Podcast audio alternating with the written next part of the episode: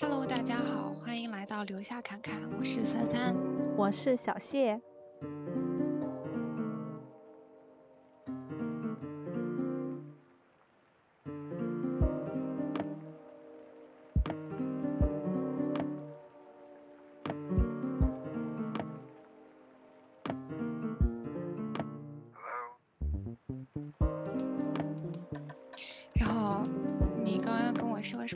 就是我每次去超市，我都下意识的看一下避孕套，我真的没有看到大什么大中小啊、超大呀什么的，我真的很想。所以都是均码吗？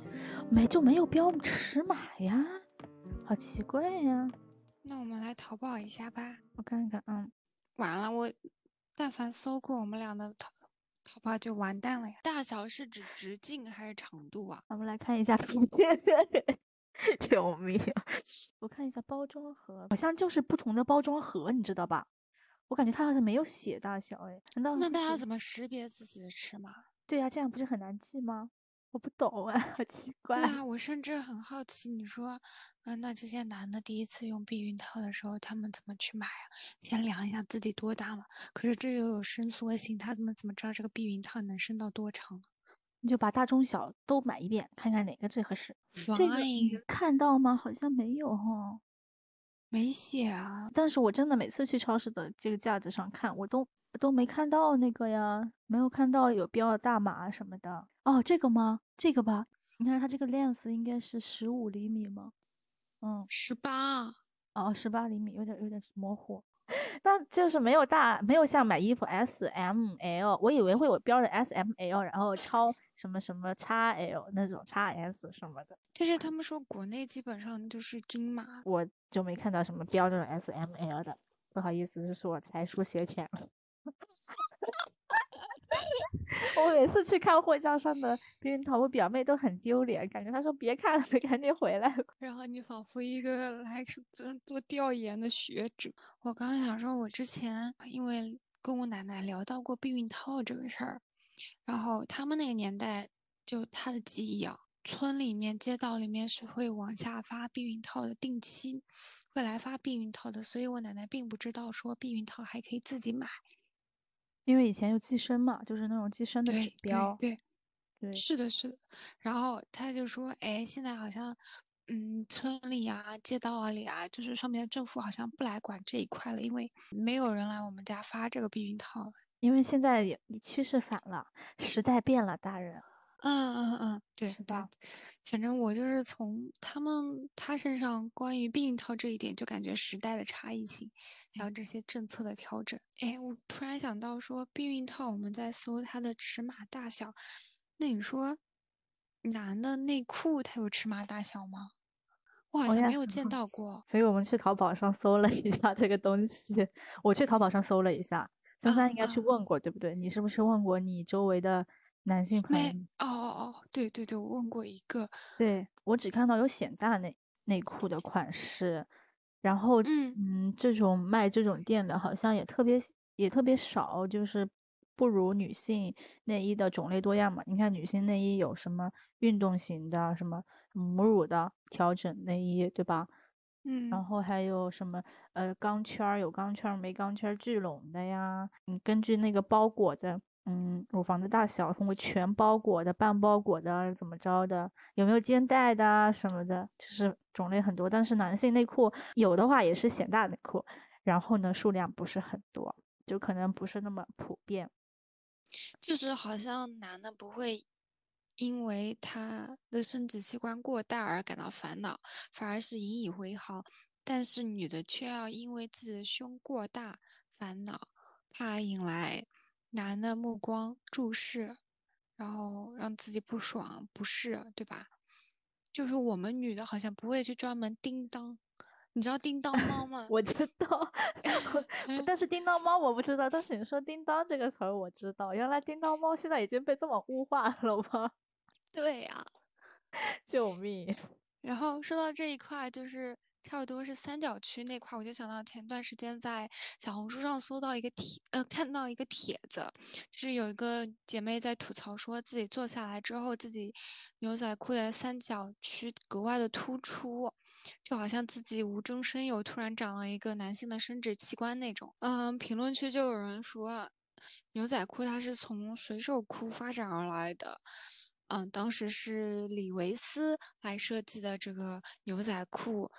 而李维斯是一个男性，所以在设计方面，他可能故意突出了这一块。我感觉李维斯这个名字好熟悉啊，因为有一个牛牛仔裤的品牌叫做李维斯。这个评论就让我想到一个问题：说一款东西，它的设计模型设计的初级都好像是以男性为参考对象，包括之前我听。播客有聊到说，按摩椅也是以男性的身体曲线去设计的，其实对于女性来讲是不适用的。包括在《看不见的女性》这本书里也涉及了说，其实我们生生活中的方方面面都是以男性为模型在设计的，他并没有考虑到女性的需求。对，因为我前段时间也看了一下《看不见的女性》这本书，然后呢，这本书它主要是。嗯，它是列举了各个数据，然后来说明很多的设计其实原始都是以男性为原型去进行设计的。包括比如我在食堂吃饭，打饭的阿姨，她给大家的饭量全都是以男性为参考标准的。然后女性要想要更少的饭，但是她花的钱却是一样的，因为我们食堂没有小份的饭和大份的饭，大家。买一份饭都是一样的价格，嗯，罗列的数据比较多，我感觉还比较专业，就是感觉有点像那种学术论文、研究报道那种感觉。嗯嗯，他就说了，医学数据、医学的研究中，它是性对女性的身体的信息是一个缺口，它很多都是以男性作为一个 model 作为研究对象去得出的这个数据，所以对女性来说不太公正。对，然后还有钢琴这个行业，像女性的手平均来讲是比男性的小，但是我们是按照男性的手的大小来设计乐器的，就变成了适合所有男性和适合所有人划为了一个等号。我记得还有说到动车的，就是上面放行李的这个那个高架子，对的高度也是以男性平均身高作为一个参考指标的，所以对女性来说，其实。你本来女性的力量就是偏弱一些的，然后你还要扛这么重的行李，超出到超出你身高范围平均身高以上的这个高度的架子上，其实也是挺麻烦的一件事情。然后，反正这本书里就涉及了方方面面的案例，大家有兴趣的话可以去看一下。然后，其实关于内衣嘛，我们平常也。也听到有一些耸人听闻的新闻啊、消息之类的。因为我最近不是没有怎么穿内衣嘛，平常就是冬天，我基本上一整个冬天都没怎么穿过内衣。在我跟我朋友分享这件事情的时候，有些会说不穿内衣会不会导致这种乳房的下垂呀？我感觉还比较常见的问题，所以呢，我们就特地去搜集了一下证据。对，主要是以嗯以一些官方的这种科学方面的证据吧，就是有一些数据支持的，做过一些科学研究的这样的一个来作为佐证。然后首先呢，第一条是刚刚说的不穿内衣或者穿这种无钢圈内衣，然后会不会造成胸部下垂的一个现象？其实我们这个胸部它乳房它能够支撑起来，是通过了这个。乳房悬韧带嘛，就是在生理解剖学上有一个乳房悬韧带，是由它的一个支撑作用使我们的乳房这样挺立起来。我之前是找到了一个，就是对于这方面的研究报道很少，我只找到一个法国的教授，他是在九七年的时候，你看你现在大概也有个二三十年了，在那么早的时候，他对三百二十名女性进行了长达十五年不穿胸罩的观察实验，然后他得出的结论是，我们完全没有。必要去佩戴胸罩，因为他发现不穿内衣的女性和每天都穿内衣的女性相比，她们的胸部反而是向上提高了七毫米，所以他就觉得不穿内衣不会造成胸部的下垂，反而可能会让胸部变得更加挺立。然后他对此的解释是说，他觉得重力是使得乳房悬韧带得到了一个锻炼，就是因为你经常用它嘛，嗯。经常在用这个乳房悬韧带的时候，就刺激产生了很多的胶原蛋白，反而会提高乳房自身的承重能力。然后呢，你加了内衣之后呢，这个乳房悬韧带的这个刺激作用就被减少了嘛，胸部就不会因为胸罩的支撑变更加拉紧，就乳房悬韧带的功能就削弱了，所以它。反而会造成乳房的提前下垂，对。然后他是，反正他是得出了这个结论。除此除了这个研究报道之外，我没有再找到其他相关的证据。然后呢，但是这个实验它其实也有一些不太合理的地方吧，因为它至今为止也没有去发表一个相关的论文，没有经过这个同行评议。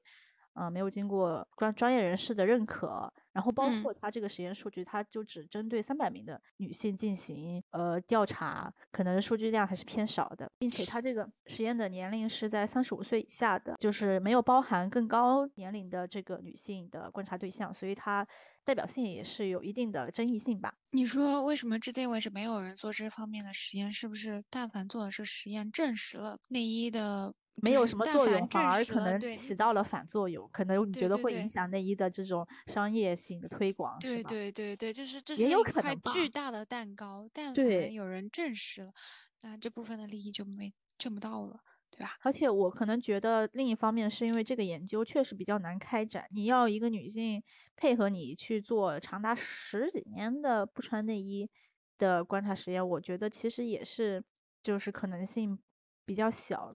实施起来难度可能会比较大一些，这就涉及到经费的问题。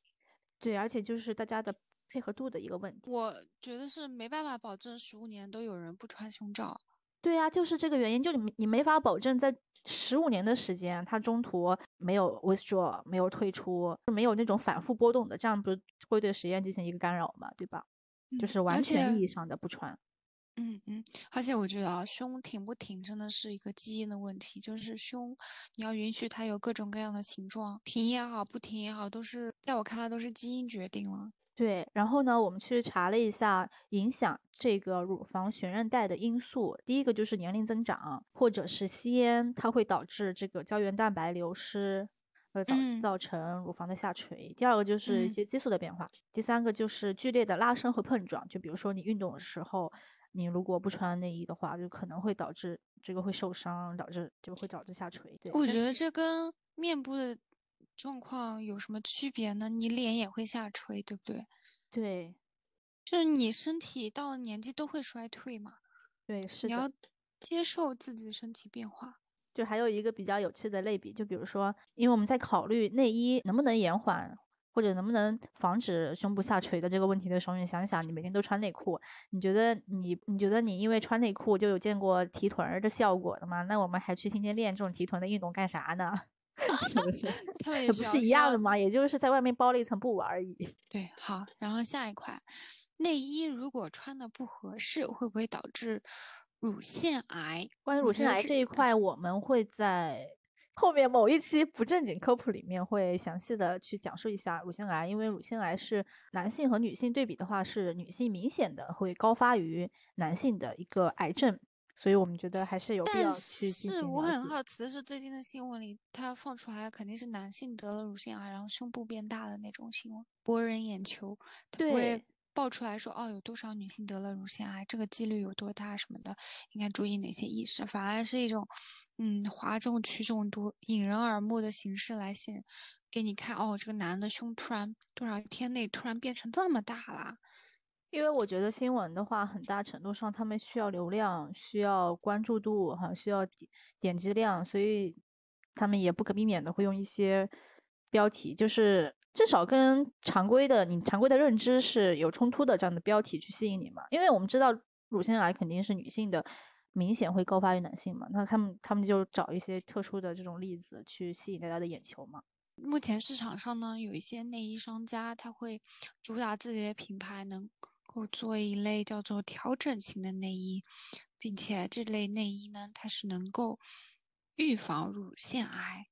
他把一款内衣的功能吹得神乎其乎。其实现在对于穿这种不太合适的胸罩能不能导致乳腺癌这个问题，这样的说法并没有非常明确的科学或者临床依据。然后我们在美国癌症协会的官网上发现，他们之前开展的一项对一千五百多名妇女的研究，发现目前为止，胸罩和乳腺癌风险之间是没有显著的关系的。嗯，然后呢，它上面也罗列了一些会影响乳腺癌的因素，其中包括了比如说不可预、不可改变的影响因素，就比如说我们的基因嘛。遗传因素那肯定是不不能改变的，对吧？是的。还有比如说变老，随着年龄的增长呢，我们患乳腺癌的风险会增加，并且大多数的乳腺癌其实它的高发的年纪是在五十五岁及以上的这样的一个女性群体之中的。也就是要定期检查。对，特别是我们妈妈这个年纪左右嘛，对不对？做乳腺癌检查那个也非常的痛苦。没事，我们可以在后面某一期，我们再详细展开讲。OK，啊，还有一个因素是种族。总的来说，白人女性比非洲裔美国女性更容易患乳腺癌。非洲裔的美国女性在任何年龄都可能死于乳腺癌。亚洲西班牙裔和美洲原住民女性患乳腺癌和死于乳腺癌的风险比较低。这是美国的一个调查。对，因为它是一个美国协会的调查，所以它可能基本是基于美国人去做的一个研究比较多一些吧。其实，在不同的就是不同的种族的女性，她患呃乳腺癌的种类也是不一样的。乳腺癌其实并不是单单指的是一种疾病，它其实是一种几十种疾病的集合体。不同的患者，他的情况是差别很大的，他的治愈方法和治愈率也是非常明显的有所区别的。就比如说。呃，乳腺癌里面有一种叫做三阴性乳腺癌，它其实是最少见的，并且它的概率比较小，它占了百分之十。但是这是最让临床在临床上最令人头痛的一类疾病，也是乳腺癌中最恶性的一种疾病，因为它一旦发展的话，就会变得很迅速，然后非常快速的就会转移，并且治疗之后的复发情况也是比较的恶劣，然后治疗效果就不太理想。对，然后像那个非洲裔美国女性的话，她就更有可能会患这种三阴性的乳腺癌，就是更有可能得到更差预后的这个乳腺癌。嗯嗯，然后还有一点不可改变的影响因素呢，是呃乳房组织里的乳腺组织它的密集程度。我们都知道，就是如果乳腺组织比较多的胸，也就是在你体重发生。上下波动变化的时候，你的胸的大小其实不太容易变化。但是如果是脂肪占比比较高的胸呢，你的胸的大小会随着你的体重进行波动变化。你看，它是由纤维、脂肪组织、纤维体和腺体构成的。嗯嗯嗯。对，然后它如果有更多的腺体和纤维组织，而脂肪更少的时候，就是说它是有更致密的乳，它就会导致更致密的乳房组织。所以就是这项研究得出，呃，乳腺更加密集的女性，她患乳腺癌的风险会高于平均乳腺密度的女性。另外还有一点非常不幸的是，如果是致密的乳腺组织，它会使，呃，乳房做 X 光检查的时候更难检查到你的癌症。如果在基因决定你是由更致密的乳腺构成的话，有可能比更高的脂肪型的这个胸部来说，它患乳腺癌的风险是会高一些的。嗯，最后呢，还有一些可以，我们可以改变降低乳腺癌的几率啊。首先，第一点是注意饮酒，第二点是注意你的体重不要肥胖超重。第三点是增强体育锻炼，第四点是隆胸，隆胸它也会导致乳腺癌。其实我蛮好奇的，隆胸是怎么导致乳腺癌进一步发展的？是对乳房进行一种刺激吗？还是什么的？我我猜它是不是因为异物的植入，然后啊也有可能一些免疫反应、炎症反应或者什么的，对对，也有可能。反正更详细的介绍呢，我们会在某一期某一期的。不正经科普里面会提到，然后大家如果感兴趣的话，就继续关注我们不正经科普系列。然后第三个问题就是，像这种聚拢型的内衣的话，如果穿久了会不会造成乳腺结节这个问题？我觉得这个也是非常常见的一个困惑吧。反正我以前也是有过这样子的一个困惑的。我从来没有哎，因为我以前也穿聚拢式的内衣。嗯嗯，对，然后我就有听说过，如果太紧的话，比如说你会露出这个，你可能不内衣不合适嘛，然后你副乳就可能会露在外面，就是没有完全被包裹在你的内衣里面，这样久了会不会就导致你的乳腺结节会情就是几率更高一些？我以前也有想过这个问题。但其实上，它没有科学依据来证明说直接的影响，只是说可能会有间接的乳影响乳腺的健康，因为它会导致你的胸部那一块不太透气或者太紧，也会导致你说穿着不舒服，然后影响你的心情。乳腺结节其实很大一部分是跟你的心情有关嘛，对吧？对，生气啊什么的，就闷在心里那种。嗯，所以我觉得对于这些的。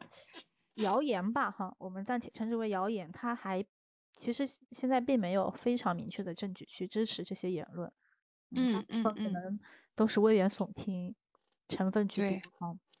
就是大家还是要以一种科学的眼光来看待内衣穿还是不穿内衣，或者穿什么样一类型的内衣。反正开心就好，我觉得讲究一个原则，开心就好。我想穿就穿，不穿就不穿。反正现在根本就没有明确证据支撑，到底会不会损害我的健康？只要我开心就好。没错。如果它损害了我的健康，我可能还需要考虑考虑这个问题，对不对？是。好，最后一块内容呢，我们想跟大家来聊一些关于内衣解放方面的思考。对，就是我们在准备这一期的播客的期间，也搜集了一些，呃，关于内衣的。发展史啊，我们在这个过程中也引发了自己的一些思考。就从我们自身而言的话，我们也经历过非常多的阶段。我自身而言哈，因为我大学的时候也经历了选择内衣的非常频繁的这种变动。我非常想选一款适合自己的内衣啊，又不要选的胸太大，然后呢又适合自己的这种内衣，因为就觉得胸太大会不会给人一种就是不太好的印象，比如说比较性感，就感觉那时候感觉。性感这个词儿啊，并不是一个褒义词，对，并不是一个褒义词，并不是描述一个学生的这样的一个合适的词。所以之前其实也在内衣选择上纠纠结过很多次。然后从内衣的选择，我们可以其实也可以想象，我们平常自己选择穿衣焦虑，这种身材的焦虑，就是像我平常买衣服，你也知道，我基本都是穿的黑色偏多嘛，对吧？因为黑色会显瘦嘛。从视觉效果上来看的话。而且我穿的裤子也基本都是直筒裤会居多一些，直筒裤宽大的裤子，然后我也很少穿裙子，就是觉得，呃，露出腿的话会，嗯，很粗啊什么的。其实这种想法已经折磨我们很久了，所以从穿内衣自由这个角度，然后我又联想到了穿衣自由，又联想到了身材焦虑这个方向。我觉得，反正身为女性，我觉得每一个人应该对这个，嗯，话题都有自己的一些。艰辛历程吧。我突然想到，我在大学大一以前，我是从来不穿裙子的，因为我也是害怕把我的腿露出来。然后大一好像因为一个契机，自己买了一条长裙，从那会儿开始就意识到，哦，我也可以穿裙子，就腿露出来就露出来吧。对，但是其实现在很多，其实我只能说，我们的审美都是被经过社会的驯化的。对，虽然很多人说啊，你像想穿什么就穿什么，有些人爱美，为了穿想穿漂亮的衣服，然后去减肥什么的。很多人说啊，这是出于自己的意愿，但是其实你还是被社会去规训的。你要去健身，有些人很多健身的目的是为了去，呃，变得更瘦嘛，变得更好看，去迎合，还是去为了去迎合主流的审美。我觉得还是经过了社会的规训，我们没有办法成为始终保持一张白纸。虽然看似是女性去自主支配自己的身体的消费行为，它实际上也是按照男性和社会审美的标准来实施的。没错，对，比如像，比如说我买这个显瘦的裤子，其实潜意识还是认为啊，我因为我穿了黑色，我显瘦，然后我看起来它是好看的审美，这才是主流的审美，所以我还是有在尽量的去迎合这样的一种观念。然后像我前段时间，为什么要显瘦呢？对，因为你下意识觉得瘦还是好看的。是，如果你打心眼里觉得胖是胖也无所谓，胖也是好看的，你就不会只去买这种显瘦的裤子。嗯嗯嗯，社会在我们身上留下了不可磨灭的印记，但是我们又没法逃脱。主要是从买衣服开始，你就想淘宝上那些商家把衣服链接的命名方式都会写什么显瘦、显高，对对？胖美眉 可以穿，大码女装 就是那种。就是你在买衣服的时候，你就已经把自己定义了。对，是的，就像前段时间我和表妹几个表妹就疯狂的去逛街嘛，其实每家店的衣服都是蛮千篇一律的。然后呢，我表妹有遇到一个事情，就是她去一家店，然后那个店家呢是先上下打量他的身材，然后呢，因为他想试衣服嘛，然后他就跟他说这个衣服你穿不了。他从那个那句话之后，他那晚的逛街就一点都没有兴趣。然后他后来跟我说，他当时其实其他的店哈，就是他去后来去其他的店里，很多店家也会给他挑选很多的衣服，但是他试了之后还是觉得不太合适。然后呢，他就会跟店家说，说不是你衣服不好看，是我身材不好。对，然后其实他潜意识就觉得长成这样是不是我自己的错？是不是我身材不好？是不是因为我还不够自律？是因为我？是因为我命中就没有遗传到好的基因，我觉得这些言论吧，其实都是一种无形的枷锁，它让我们在无时无刻都都不再用这些社会传递给我们的主流审美去行事，然后以至于很难去跳出来，然后问自己，只有这些审美才是标准的答案吗？有没有另外的可能？我刚突然有想到，联想到一个，就是我个子比较高，导致我的脚也比较大，我要穿三十九码的鞋子。但是国内很多女性品牌的那个鞋子，它可能最大的尺码就是到三十九为止了，没有说四十四十一或者再往上的。所以说，我想说那些比我更高或者比我脚更大的女性，她们在买鞋的上，其实他们的选择比我少得多得多。哦，我可以理解，我妈之前去买。买鞋子的时候，我就知道她很多鞋子都穿不了，然后她很多鞋子是要去制定做的，哦，这样款式就会很受限制。对对对，因为你你说你表妹就是被店员说啊，这衣服你穿不了，我就想到我以前买鞋的时候，嗯，店员一看我的脚就会说啊，这鞋子你穿不了，我那时候就会很自卑，就说我的脚为什么长得这么大？所以说我们什么时候才能就算穿着？这种不是符合社会主流审美的，也不会有其他人去对我们这样评头论足、眼神打量，啊，对我们进行一种言语上的羞辱感。我我甚至觉得是是整个社会需要一起改变，因为我们不能决定生产厂商它生产什么尺码的。衣服或者鞋子也好，或者内衣也好，对吧？或者另一个方面来讲，是他们决定了我们的审美，就是谁在推动小尺码的服装？B.M. 哦，对对对，这几年非常流行的 B.M. 这个风格，就是非常短的上衣，露出腰，小蛮腰，就是收腰，胸又要显得大，葫芦娃里面那种蛇精的形象。没错。就把一个女性的身体拘谨在这么小的一件衣服里，那件衣服甚至是五六岁小孩可以穿的衣服，是吧？而且还卖这么贵。的确，同样的布料，凭什么卖这么贵？金牛座本质开始发开始发散出来了。其实我想到我们小的时候，审美其实并没有那么单一，就是其实我们可能会更喜欢这种有有点肉的，看起来有肉嘟嘟的小朋友，哈。就他们这种短短的小腿儿啊、小胳膊啊，然后我们就觉得特别可爱。但是我们当我们逐渐长大的过程中，我们好像就过一个同一个孔径的漏斗一样，就只有一种标准对我们进行筛选。对，但是很遗憾的是，社会并不能去按照我们的意志去行事，我没有办法去让别人闭嘴，别人可能会在心里对我们指指点点，然后我们也很难从我们自身去改变，让我们内心超脱到甚至完全不在别人的眼光。所以，唉，就是活得如此的拧巴，就是如此的矛盾，嗯嗯。然后我之前有看到过一句话说：“The minute you learn to love yourself, you won't want to be anyone else。”就是当你学会了你不想成为任何人的时候，你才是真正的爱自己。回到正题，回到我们这个关于内衣啊，你看男性和女性同样都有胸，那为什么？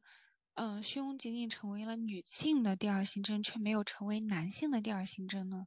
很多的对于胸部是女性第二性征的这样的一些解释，哈，有些会说是从进化的角度，从生物学的角度去，因为你那个。阴部是藏在比较私密的位置嘛，就是可能在胯下。人类的繁衍的角度来说的话，没有你袒胸露乳这样子更加有刺激效果吧。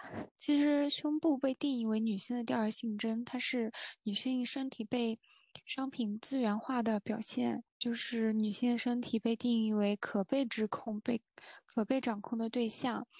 这一套社会观念背后，其实体现的是男权社会和社会结构的一些问题。同样，女性的长发也是一样的，长发飘飘，它意味着更加具有女人味。男性的第二性征更多表现在性别特征化的力量与控制，比如说壮实的肌肉、浓密的毛发、粗犷的形象等等。在这样的社会结构下面。男性他更容易得到认可，并且他的这些特征，嗯，更加被认为是一种积极向上的象征。我之前看到福柯说的一句话，就是他说，任何权力的运作都离不开对身体的控制和宰割。我们女性的身体，它就是长期处在一个权力争夺的核心位置。任何一个时代对于女性身体的审美，其实都是男性权力关系的一种外在表现。你看，对于女性的这种。商品是一个占了多大市场的一个份额呀？而且有很多社会新闻都会，嗯，怪女的穿的太性感了，导致男的忍不住对她下手。对，这也是把女性直接商品化的一个表现，物化的一个表现吧。现在内衣比十六世纪的时候这种筋骨内衣更加的贴合女性的身体吧，就是没有那么禁骨禁骨性，对身体伤害更小一些。它。虽然是抱着这样一种解放女性的理由出现的，但是后来它又成为了各种像性感呀、迷人呢、豪华多彩这样的一种代名词。其实最终又成为了束缚女性的一道枷锁。前几年，嗯，维密大秀，我相信肯定没有人没看过啊。但是我们把呃里面的模特单拎出来，会发现其实他们的身材和外貌依旧是非常传统的审美。我记得好像有一个比呃那个数据是不是有点离谱？这个数字，维密的模特他有一定的身材要求，嗯，身高要在一米七六到一米八左右，嗯，体重要在四十一到五十五公斤左右，腰围要在六十点九厘米左右，另外体脂要不高于百分之十八，嗯，其实这个标准是以。男性的身体来提出的标准，男性更容易达到这些数据。就是我们都知道，男性的体脂率是普遍比女性低的，也就是女性要达到百分之十八的体脂率，其实有一定的健康风险在。其实这样的标准还是对女性的身材进行单一化的这种筛选了。对，对。它还是去展现了女性需要去改变自己的身体，去迎合外界对她们的审美的要求。其实又回到了最初的原点，还是对女性进行了一个定义。所以说，他最后还是成为了，虽然他是以解放女性的理由出来的，但是他最后还是成为了束缚女性的一个枷锁，因为他只是以单一的标准去定义女性。嗯嗯嗯，在像维密这样的内衣品牌设计当中，其实大部分的设计师或者说，嗯，制造制造商，他们依然是以男性为主导的，所以是一种男性的喜好来打造女性内衣。当然，反正最近几年维密的它的市场份额好像是在下降的，因为会有，因为最近几年有不同的声音出现，很多有在强调。要穿更加舒适的内衣，因为疫情让大家更注重自己的健康，然后这几年运动品牌大卖，导致大家可能更重视健康，更注重自己。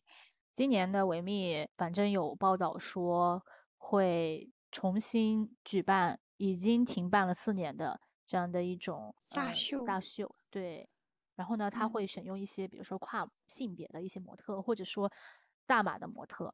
但是其实前两年是不是也有大码模特的这种？对对对，曾经出现过。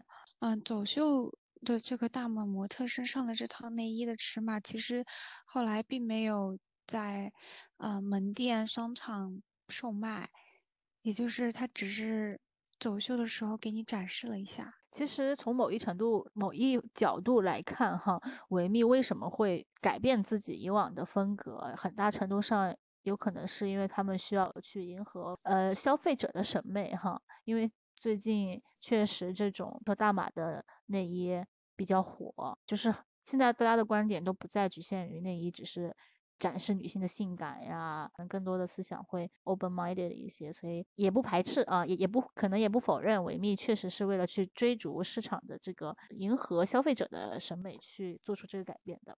呃，从二零一一年开始呢，国际上把每年的十月十三号定义为 No Bra Day，就是在提倡女性穿内衣自由的同时呢，也呼吁我们去关注女性的乳腺健康。对，然后呢，像是整个十月都是 Breast Cancer Awareness Month，就整个十月都是呼吁大家去关注女性的乳腺健康。这期内衣解放，我们其实是想说，一个健康的社会。它不应该只有一种声音、一种选择。我们女性既有穿衣的自由，也有不穿内衣的自由，更有鼓吹不穿内衣的思潮下依然坚持穿内衣的自由。所以，自我接受、自我认同，摆脱束缚和局限，尊重身体的多样性，这应该是女性内衣教会我们的事情。对，然后呢，说一句俏皮话：“Die or not to die”，或者是。哦，带什么都是由你自己决定，就最重要的是保持独立思考的能力。对，好的，那我们这期就到这里了，下期见吧，拜拜，拜拜。